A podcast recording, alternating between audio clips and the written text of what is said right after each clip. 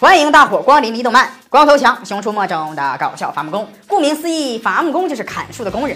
光头强那敬业的精神也是非常让人的佩服佩服。但是可怜的小强每次砍树都会被二熊折腾的要死，结果每次都砍不成树，所以经常被李老板骂。为了砍树，光头强也是费尽了心思，所以他用他的天才智慧研究出来了各种各样的伐木工具，堪称伐木神器。今天就继续为大家盘点上期没有盘点完的光头强六大伐木神器。第四个。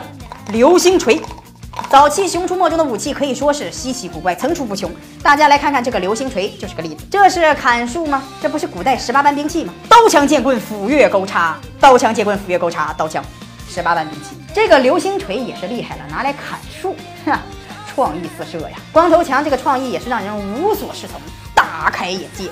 虽然有点不可思议，但是威力还真是不可小视呢。这一锤子过去，倒下的可不是一棵树那么简单，那是一片树。以后要是有人欺负你，你就拿这个流星小锤锤锤他胸口。五飞碟，这个逆天的飞碟完全是黑科技，遥控飞碟威力十足，远程操控它来砍树，完全都不用自己动手，用起来像遥控飞机。感觉很多小朋友看到这个伐木神器都想要一个，时代感那是超强呀！估计以后的伐木工具都要是这种远程操控的。光头强这样的工人，未来可能会失业的。六机器光头强，这个终极武器就更奇葩了。由于光头强被动物折磨的实在是受不了了，随意想办法弄了这件究极武器，一个跟光头强一毛一样的机器人，一个可以替光头强砍树的机器人，外形看起来和光头强啊一模一样。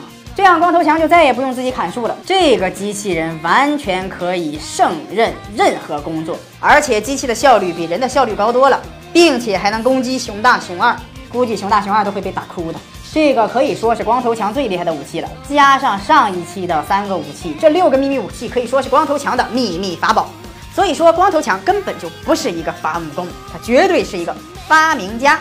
这些武器哪个弄不了国家专利呀？那都是致富级的发明了。可是光头强依然在敬业的砍树。我们要学习光头强不为金钱所迷惑的美好品质，做好自己的本职工作才是最值得尊敬的。多多收看李动漫，参加每周的大抽奖哦。